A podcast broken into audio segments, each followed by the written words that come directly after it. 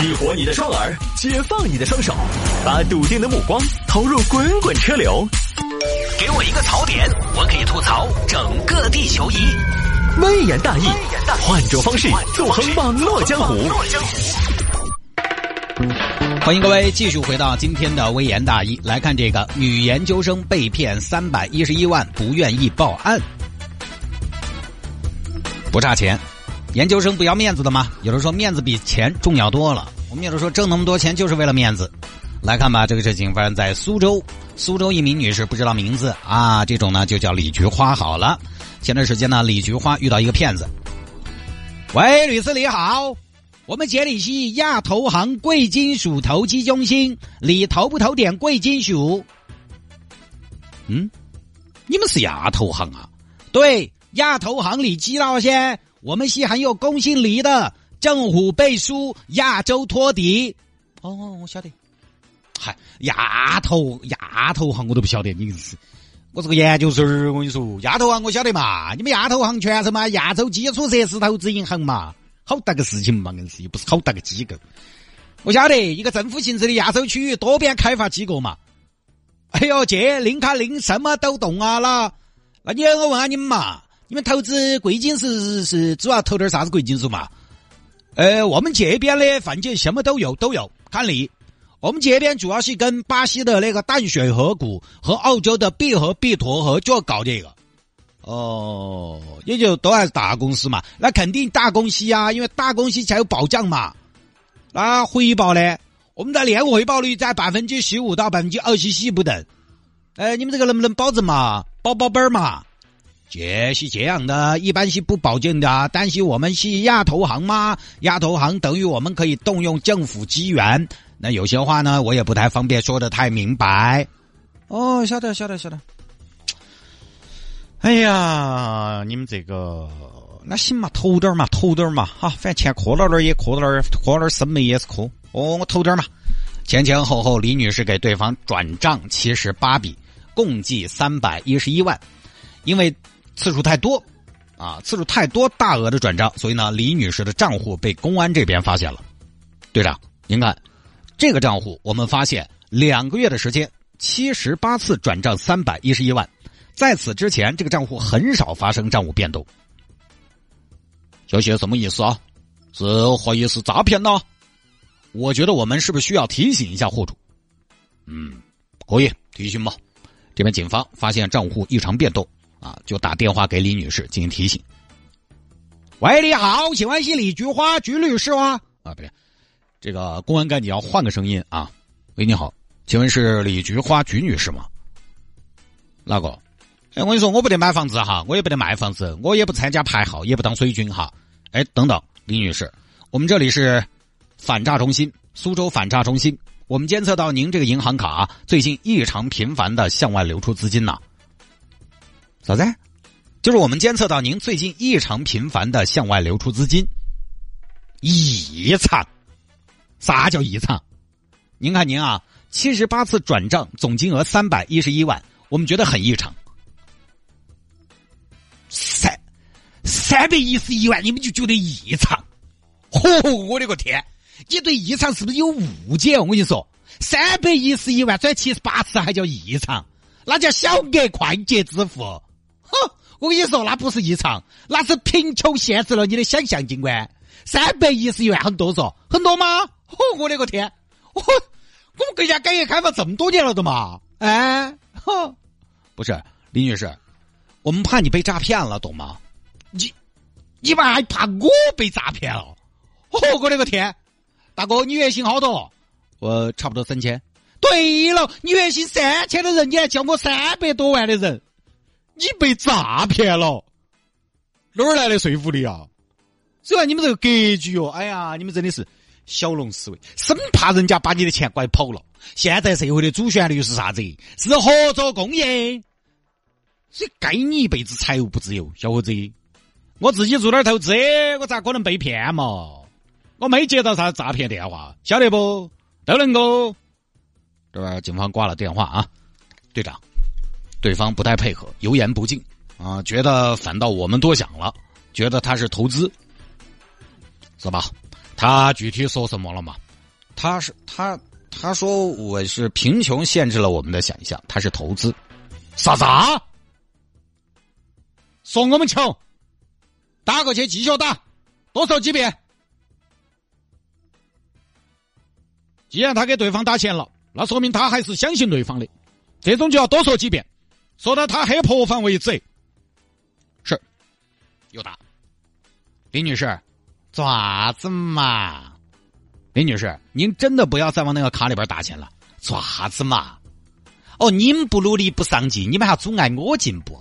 你们想一辈子打工，你们就希望我也一辈子打工。你们这个你们这个心态啥子？就见不得人家好啊！李女士，您这个转账的频次、包括金额、包括时间节点，非常符合电话诈骗的特点。我们再一次提醒您。哎呀，走开！提醒啥子？你们真的是有时间嘛，抓下那些偷电瓶车的嘛，硬是去抓下那些摸根儿嘛。致富的道路上，我觉得你们就是我最大的拦路虎，都能够又挂了。队长，这个打，继续打。喂，李女士，爪子嘛，爪子嘛，爪子嘛，你们究竟要爪子嘛？这个世界有些事情不是你们那个维度能理解的，高净值人群之间的玩耍跟你们想象不一样。求求你们不要给我打电话了，队长，当事人非常不配合呀，打电话是没用的。你看他打过去，现在就挂了，那就上门，上门。这个三百多万的事情不能掉以轻心，到时候他被骗了，说我们工作没做到位，对吧？我们这个反诈中心嘛，就是要起到这样的作用嘛。群众有困难不要嫌麻烦，上门找。于是呢，警方最后找到了李女士的单位。哎，前台妹子，我问一下，那个李菊花女士在不在？李菊花，有人找你。哪个嘛？你好。我们是苏州市反诈中心的公安干警，之前在电话里边我们有聊过的。哎呀，真的是遇到你们，哎，阴魂不散，说爪子吧？哦，等打打电话还不够，还上门说，这种又不是你们的钱，我的钱了嘛，能不能自己花嘛？女士，我们监测到您给一个账户转账七十八笔，共计金额三百一十一万，我们怀疑您遇到诈骗了。这次登门拜访是希望您重视这个问题，并且给我们提供线索。没得线索，哪儿来的线索嘛？我就是拿来给我们弟买房子了，然后其他做投资了。女士，您的资金都是打到一个个人账户上的，而且这个账户是境外账户。您说这是买房和投资，我们觉得不成立，不不成立，不成立，爪子嘛不成立？不成立的话，您很有可能被骗了。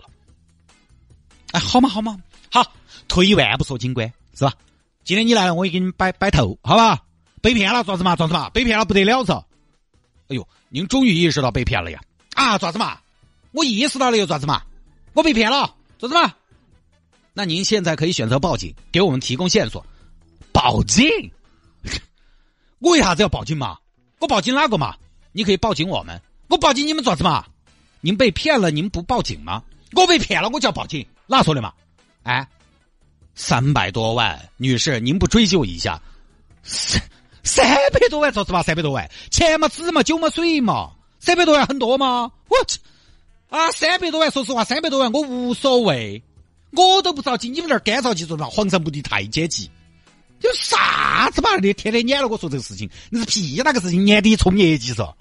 您被骗了，我们公安有义务立案。做什么？不得了，有义务？我没得义务，我有公民，我也有义务不去立这个案噻。被骗就被骗嘛，警导说好大个事情嘛。就说李女士领导在一边看看不下去了，使劲的拍了一下桌子：“你脑子还进水了？你这个脑壳不想事情，不如去做碗冒脑花。”谢主任，你这么说我有点不开心。虽然你是我的领导，你不开心怎么了？啊？很重要吗？你还是一个研究生啊？我们单位领导啊，都重点培养你。你看你一天研究的什么？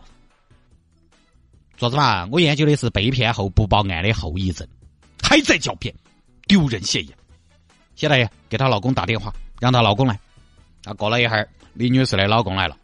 哦，抓住抓住！你老婆被骗了，先生。啊？被骗了好多钱啊？三百一十一万呐。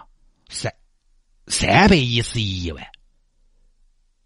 三百一十一万喊我来抓子呢？这这滚粗的！哎呦，你们两口子可真是啊，不是一家人不进一家门。哎，乖乖没得事，走，我们回家。人没得事就好，钱没得再挣就是。大哥，你也是不着急啊？啊，哎呀，警官，我觉得也不是很糟糕。哼，人没得事就对了。哎，对了，媳妇儿，说起你被骗的三百多万咋个来的哦？我记得我们好像账上没得那么多现金的嘛。哎呀，我还不是把房子抵了啊？你把房子也抵押了？咋子嘛？未必你还怪我？哦不不不不怪不怪不，房子抵押了哦。不，我就问一下资金来源，没得好大个事情，对不对？抵押抵押嘛。哎呦，也就三百多万嘎。哦，换了就是嘛，三百多万和皮坨嘛，没得好多，没得事。好，老公想好了，除了每天周九晚五我上班，我准备空了晚上出去开滴滴，顺便我兼职去当个人体模特儿。哈，那两位，不然你看你们都到齐了，不然还是报个警。老婆，你看报不报嘛？哎呀，报嘛报嘛，对的，我也觉得报嘛，你都上门了，对不对？上门立案啊，来都来了，而且人家警官都上门办理啊，不行，不能上门办理，要到派出所去报案。啊，要做笔录的。最后呢，在老公的劝说下，李女士到派出所报了案。大概呢，就这么一个事情。这个事情呢，分分几个方面来说呢。这个事情啊，首先呢，我觉得是女研究生被骗三百一十一万啊，诈骗现在其实也不少。这个事情呢，之所以能成为新闻，而且比这个诈骗金额多的去了的都有。诈骗现在也不少，这个事情成为新闻，主要是大家觉得研究生嘛，你都是知识分子，知识分子怎么会被骗呢？这个说了很多次了，被骗跟学历没关系，只跟欲望有关系。只要你在某方面的欲望特别的迫切，你就很容易被这方面的骗术所骗。很多做生意的朋友金陵完了，你看是吧？但除非是那种全是现金流的生意，很难被骗之外，其他需要垫资的、要投资的，又有几个这一辈子的从商经历里头可以有全部。完完全全的全身而退，研究生一样，博士也一样。研究生、博士他也就研究某个领域，对于社会，他也不一定。只不过骗术高明不高明的问题。所以这个事情呢，强调研究生来形成反差，其实没得好大个意思。你再说研究生就一定活得很通透吗？研究生就随时上帝视角吗？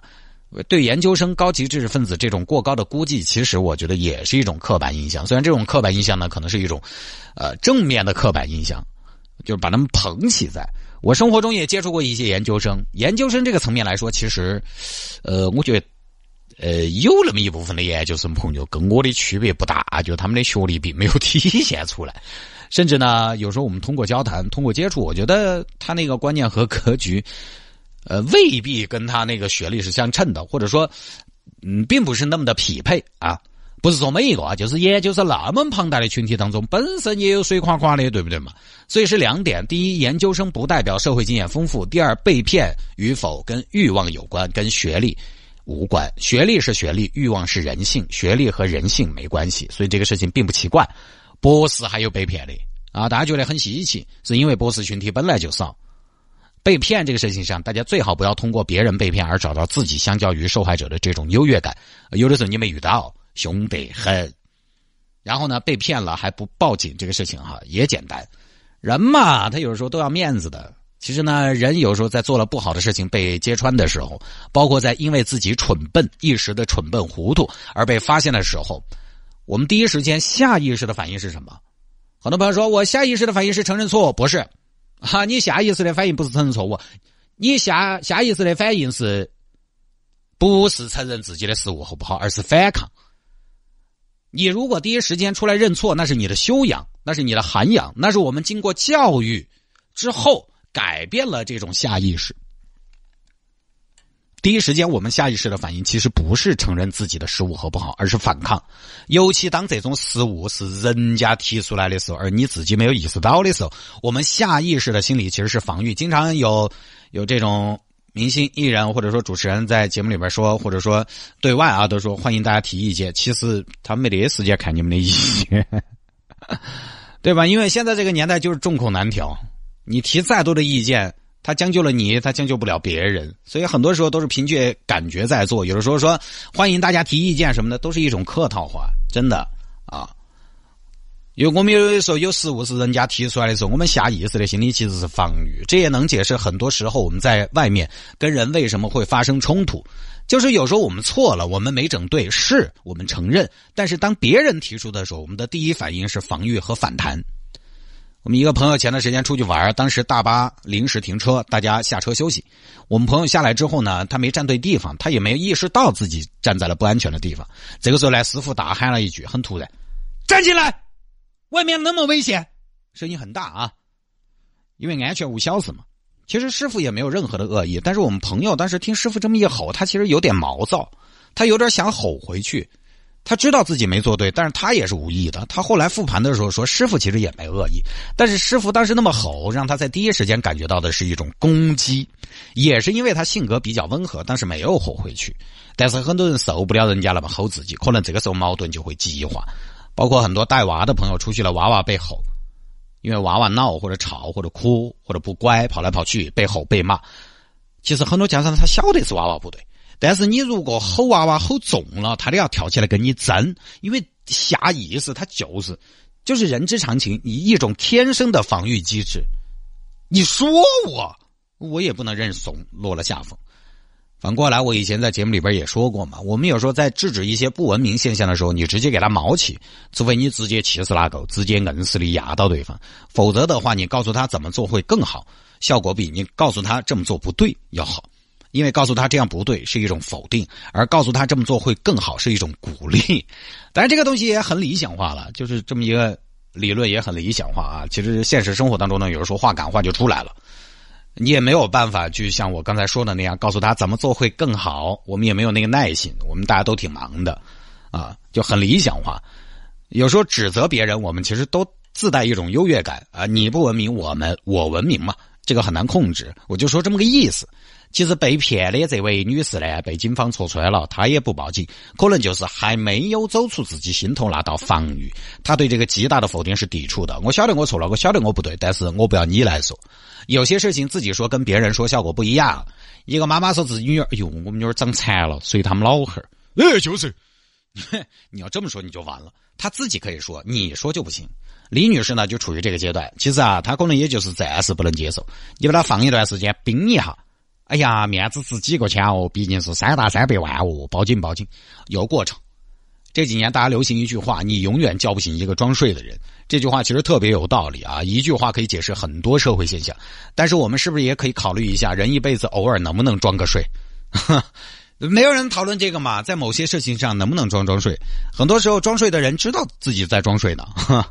当然，这个思考不适用于这个事情啊。你被骗了，出于挽回自己损失，出于为他人着想，让那那些骗子把他们抓起来，绳之以法，减轻社会危害的角度，报警也是你应该做的。不适用这个事情，就是你永远叫不醒一个装睡的人。那么我们是不是可以考虑一下，在很多生活方式、生活习惯、审美、人生观、价值观的问题上，我们现在这样一个多样的年代，要不要去叫醒一个装睡的人？不多说了啊！既然堵车，闲着也是闲着，来加一下我的私人微信号吧。谢探的私人微信号，真的就是这个主持人活主持人的私人微信号，活微信号，拼音的谢探，数字的九四九四，拼音的谢探，数字的九四九四，加为好友来跟我留言就可以了。回听我们的节目呢也非常简单，可以在喜马拉雅或者蜻蜓 FM 这两个平台上边来收听。您呢可以在这两个软件当中，其中任意一个他们的搜索栏搜索“微言大义”，就可以找到往期的节目了。